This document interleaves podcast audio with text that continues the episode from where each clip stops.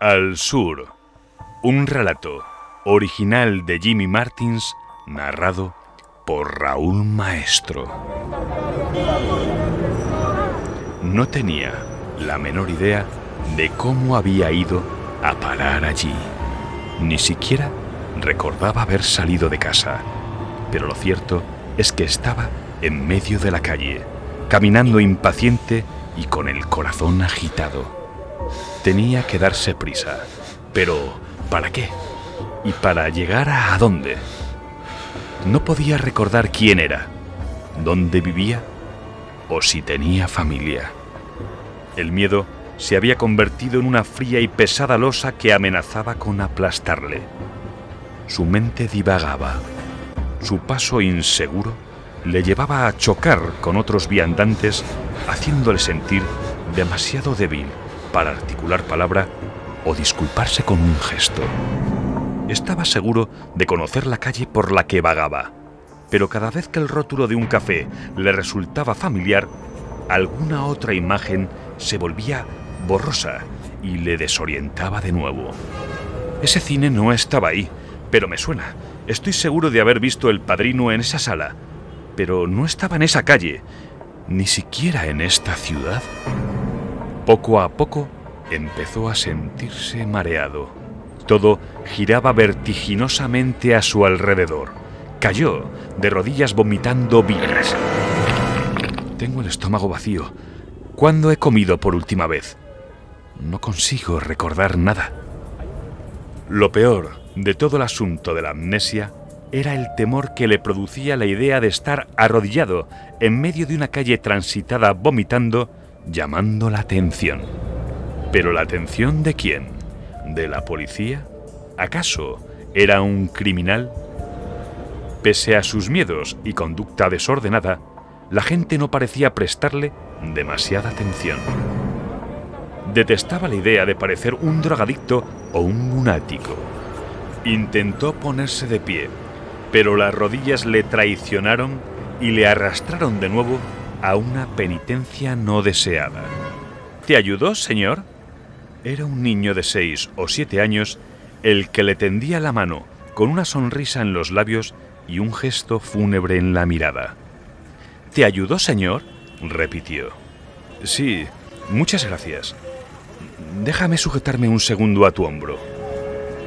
Utilizando al niño como asidero, consiguió ponerse en pie.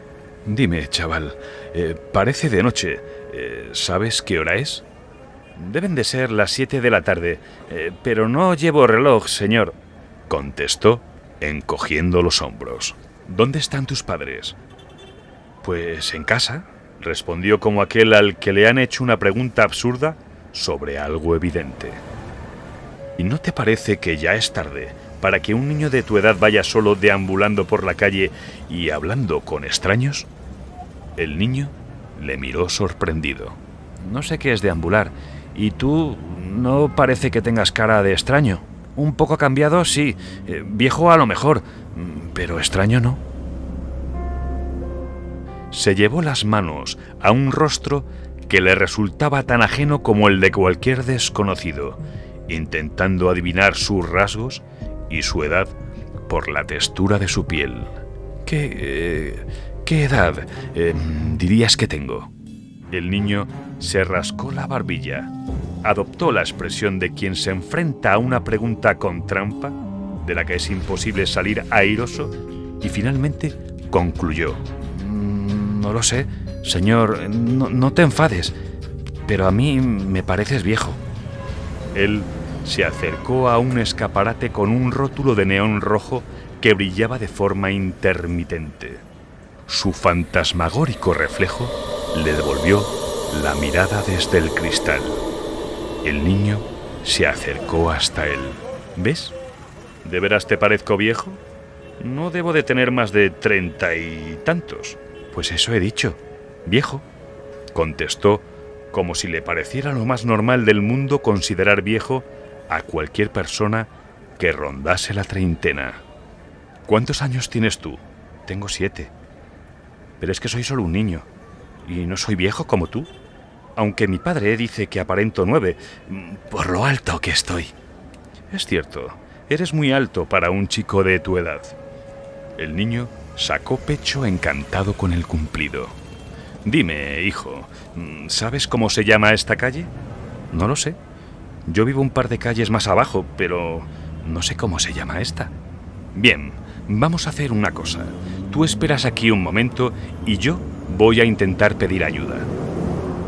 El pequeño le miró perplejo sin entender muy bien para qué iban a necesitar ningún tipo de auxilio.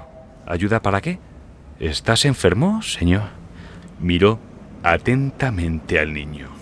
Había algo profundamente perturbador y familiar en él, pero se le escapaba. Tú espera aquí, le dijo. Se acercó a una mujer menuda de rasgos orientales que caminaba con grandes bolsas de compras en las manos. Disculpe, señorita, me preguntaba si... La mujer siguió caminando, ignorándole, ajena totalmente a su presencia, como si ni siquiera lo hubiese visto. ¡Eh, oiga! ¡Le estoy hablando! le espetó. Pero la mujer se alejó sin alterar ni la velocidad ni la dirección de su paseo. Ante su indiferencia, decidió aproximarse a otro transeúnte, esta vez un hombre moreno y corpulento de mediana edad que iba impecablemente vestido. Eh, disculpe, me he encontrado a ese niño, le dijo, señalando al pequeño con el dedo. Está solo y, y yo... El hombre se alejó sin demostrar ningún tipo de interés por él.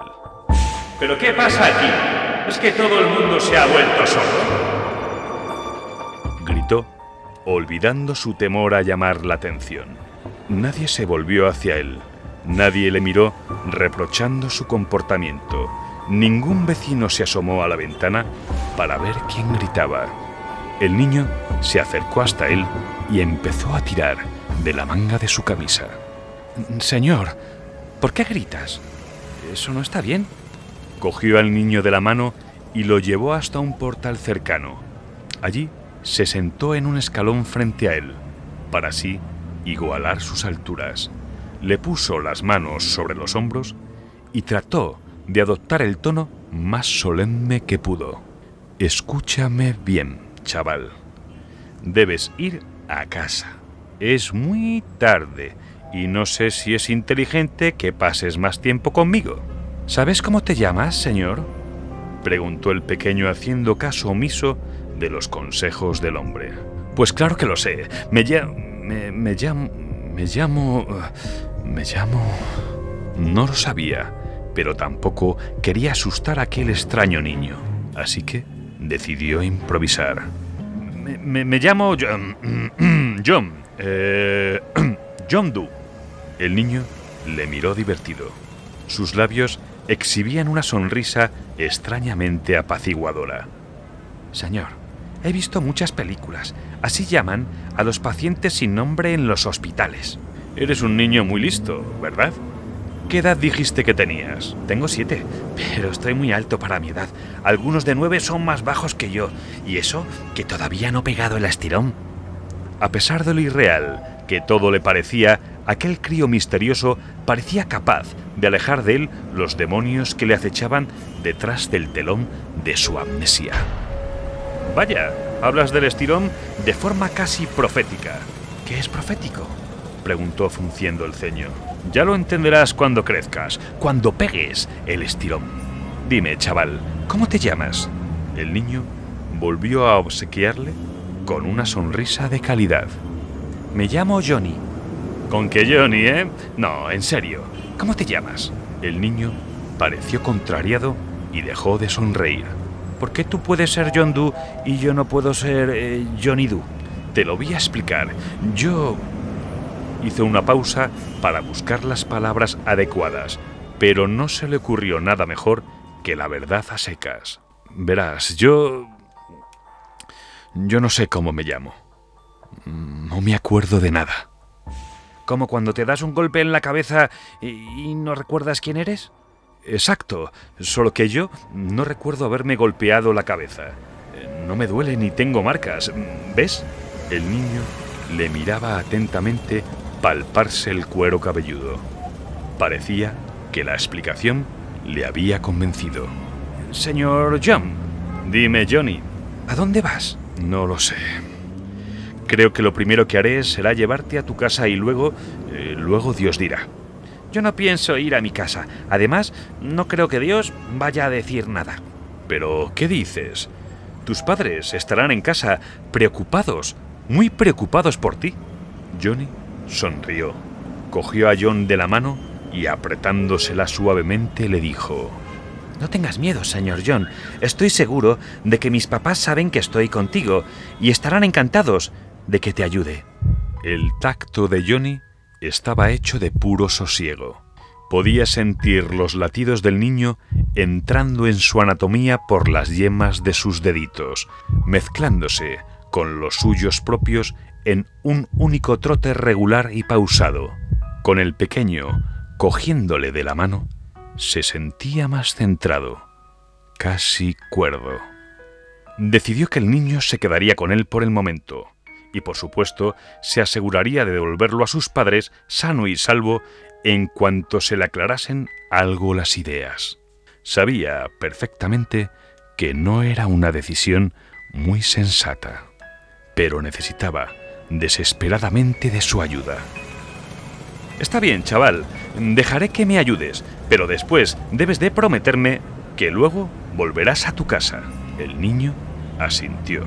Debes entender una cosa, Johnny. Dime, John. Sin lugar a dudas, al mocoso le divertía enormemente el juego de los nombres falsos. No sé quién soy yo, ni a dónde voy. No sé dónde está mi casa, ni si tengo familia, ni cuál es mi trabajo. Ni siquiera sé si soy una buena persona. Estoy en blanco. Johnny le miró con aire condescendiente y le dijo, Al sur. ¿Qué? Vámonos al sur. ¿Por qué al sur? ¿Y cómo? El niño señaló un coche de policía aparcado al principio de una calle peatonal. Tenía las puertas abiertas y las llaves puestas. Quince minutos después estaban en marcha y dejaban atrás la ciudad. John conducía rememorando lo ocurrido en las últimas horas. Estaba furioso. Se había dejado convencer por un niño de siete años para robar un coche patrulla. Ahora mismo le estaría buscando toda la policía de la ciudad. Acabarían cogiéndoles tarde o temprano, seguramente en algún control, antes de haber recorrido apenas cinco kilómetros. De hecho, le parecía raro que no les hubiesen detenido ya. Un adulto y un crío se suben a un coche de policía en medio de una calle peatonal bastante transitada y nadie se fija en ellos. Todo el mundo camina sin prestarles atención, como si fuera lo más normal del mundo. ¿Y dónde demonios estaban los policías? ¿De compras? ¿Cómo era posible que nadie se hubiera enterado de nada? Una cosa estaba clara.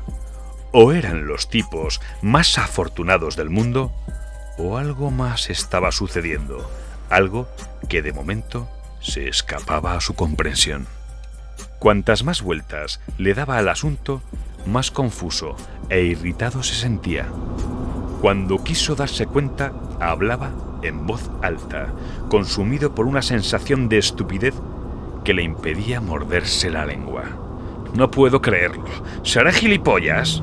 Eh, has dicho una palabra que no se debe decir. Le reprendió Johnny. Pero John se encontraba demasiado alterado para poder controlar su discurso. Soy un maldito imbécil. ¿Cómo he podido hacerte caso? ¿Dónde me he dejado el sentido común? Acabo de robar un coche patrulla y llevo conmigo a un niño que no conozco de nada. Me caerán dos perpetuas, por robar nada más y nada menos que a la policía, y otra por secuestro. Maldita sea, maldita sea.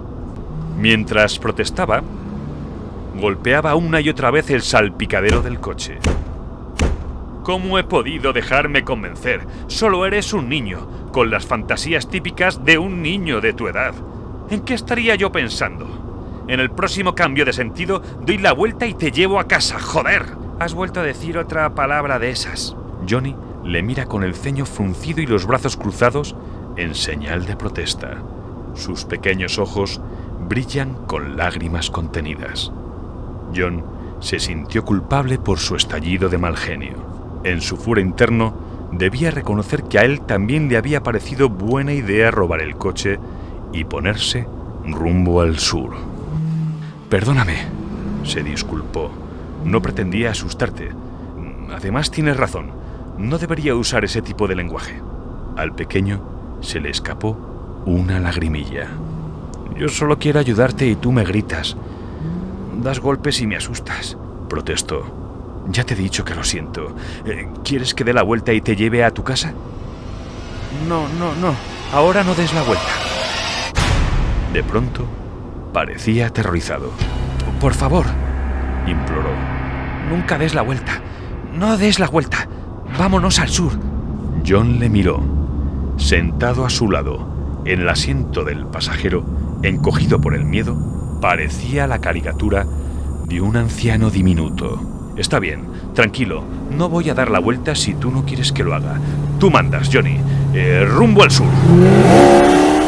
El niño recuperó su sonrisa, aunque las lágrimas todavía no habían desaparecido de su carita. Permanecieron en silencio un par de horas. Johnny se quedó profundamente dormido.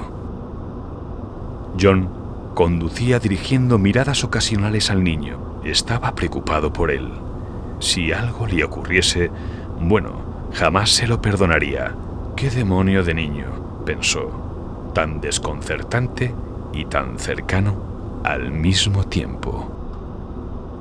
El paisaje era terriblemente monótono. Solo las sombras a los lados de la carretera cambiaban, alargándose y retorciéndose al son de las luces de cruce. No había luna ni tráfico. La emisora del coche había permanecido muda todo el trayecto. Quizá estaba averiada. Quizá no tenía cobertura en esa zona. Quizá, quizá. Y allí estaba él, en medio de una oscura nada, conduciendo rumbo al sur. Le dedicó una breve mirada al niño y sonrió decidió parar en la primera gasolinera que encontrase y comprar algo de comer para el chico.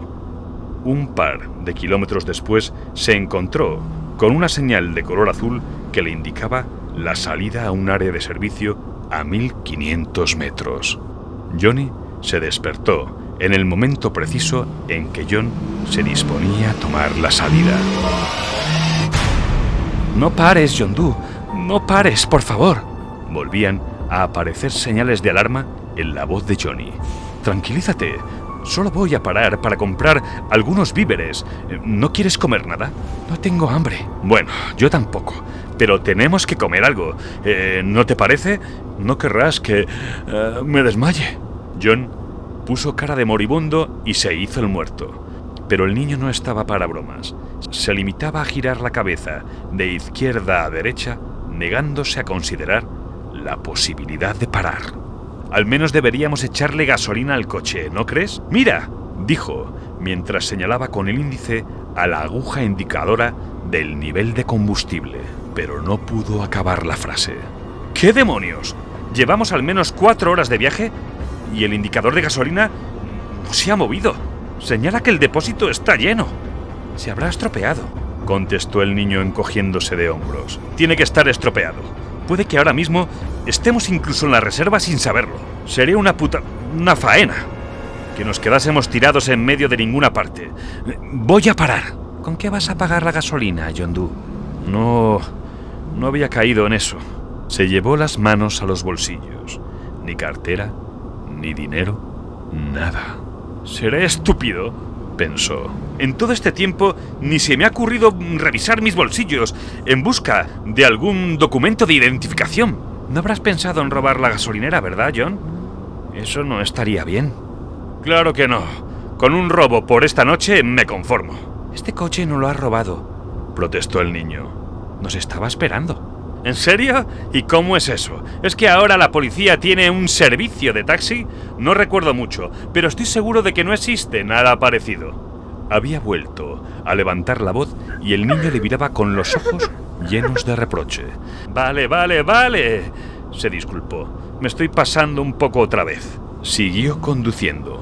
Dejaron atrás las luces anaranjadas de la gasolinera que parecieron sonreír burlonas en el espejo del retrovisor. Déjame preguntarte algo, Johnny. Eh, ¿Por qué al sur? Pues porque en el sur siempre hace sol, respondió como si fuera lo más obvio del mundo. ¿Es que quieres ir de vacaciones? No, tonto. Lo que pasa es que donde hace sol, eh, hace calor. Cuando hace calorcito, duermo bien. Es como estar otra vez en la tripita de mamá. Dime, Johnny, eh, ¿cómo son tus padres? Pues iguales que los tuyos, idénticos, supongo. Qué gracioso. ¿Sabes que yo no recuerdo a los míos?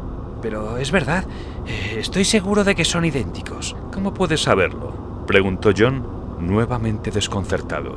Es algo que se ve, respondió el niño. John intentó adivinar el significado de la expresión del rostro de Johnny sin éxito.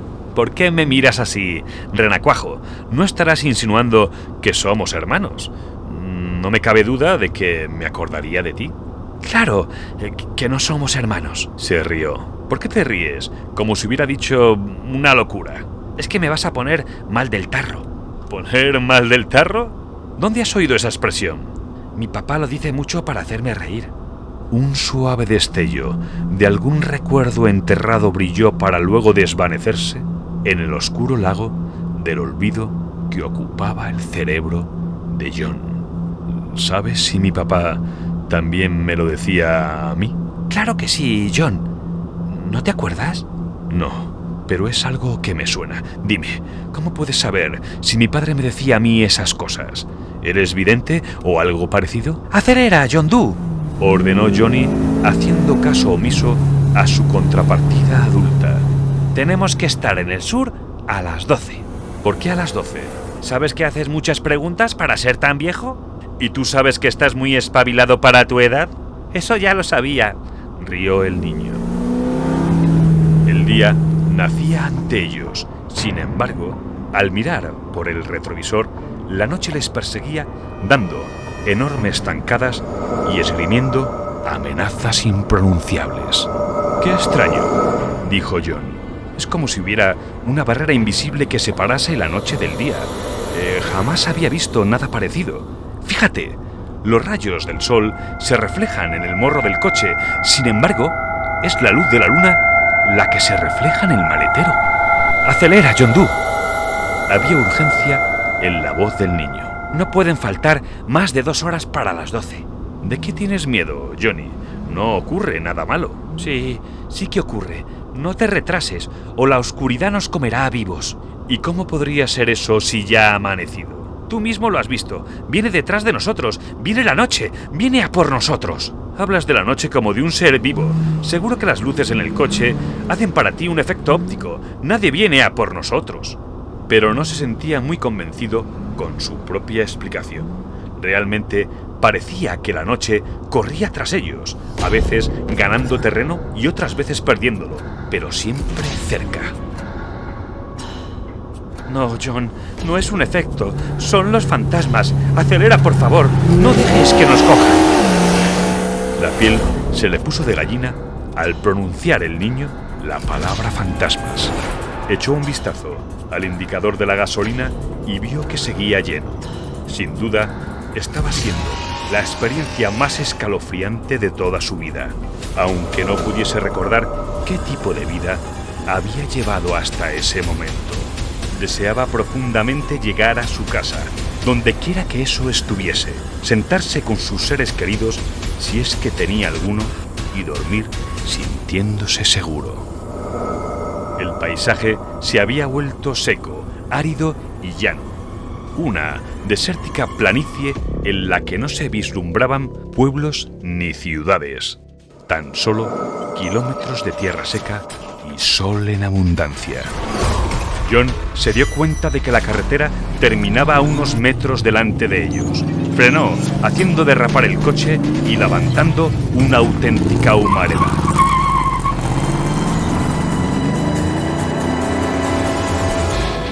¿Estás bien, Johnny? Sí, John Doe. Son las doce. ¿Hemos llegado? ¿Esto es el sur? John Doe se quitó la chaqueta. Aquí hace mucho calor. Claro, tonto. Es el sur. Bueno, ¿y ahora qué? Ahora debes entender rápido, John Doe. La noche viene corriendo. Está llena de fantasmas y vidas de color carbón. No quiero que nos lleven con ellos. John miró atrás. Habían ganado algo de terreno a la noche, pero esta parecía acercarse a toda velocidad. Nadie va a llevarnos a ninguna parte. Y déjate ya de ese cuento de los fantasmas. Dijo más para tranquilizarse a sí mismo que para desmentir la afirmación de Johnny. Tú no lo entiendes bien, John. Johnny empezó a llorar. Yo no quiero ser uno de ellos. No vas a ser uno de ellos, pero deja de llorar. ¿Quieres? Le abrazó para intentar tranquilizarle, preguntándose si con ellos se refería a los fantasmas, pero el niño estaba al borde de la histeria. Déjalo ya, Johnny, le pidió. Deja de llorar, deja ya de llorar. Los gemidos del niño le taladraban el cerebro haciendo girar el paisaje.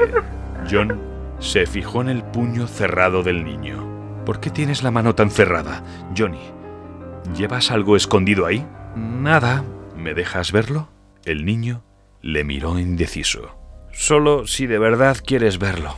Claro que quiero. Johnny abrió la mano. En ella había una foto muy arrugada. John la cogió y la desdobló poco a poco. La imagen que contenía le golpeó en la boca del estómago con la fuerza de un ariete. Cayó de rodillas, víctima de una arcada monstruosa. No, no, no. No había duda. El rostro de la foto era el mismo rostro que había visto reflejado en el ventanal del escaparate la noche anterior. ¿De dónde has sacado esa foto? No te asustes, John. Nos la hicimos dos días antes del accidente. ¿Cómo que nos la hicimos? El de la foto soy yo. Yo. ¿Cómo puedes tú tener una foto mía? No solo eres tú, John. Somos los dos. En el fondo de la laguna olvidada, dentro de la mente de John, alguien o algo quitó el tapón del desagüe, dejando a la vista el principio y el fin de una vida llena de momentos, a medida que el agua turbia iba desapareciendo. Papá y mamá nos educaron bien, John. Tú no te acuerdas, pero tu subconsciente sí. No nos llamamos John, ¿verdad? No llores más, le pidió el niño, acariciándole la cabeza suavemente. Estamos en el sur. Estamos en casa.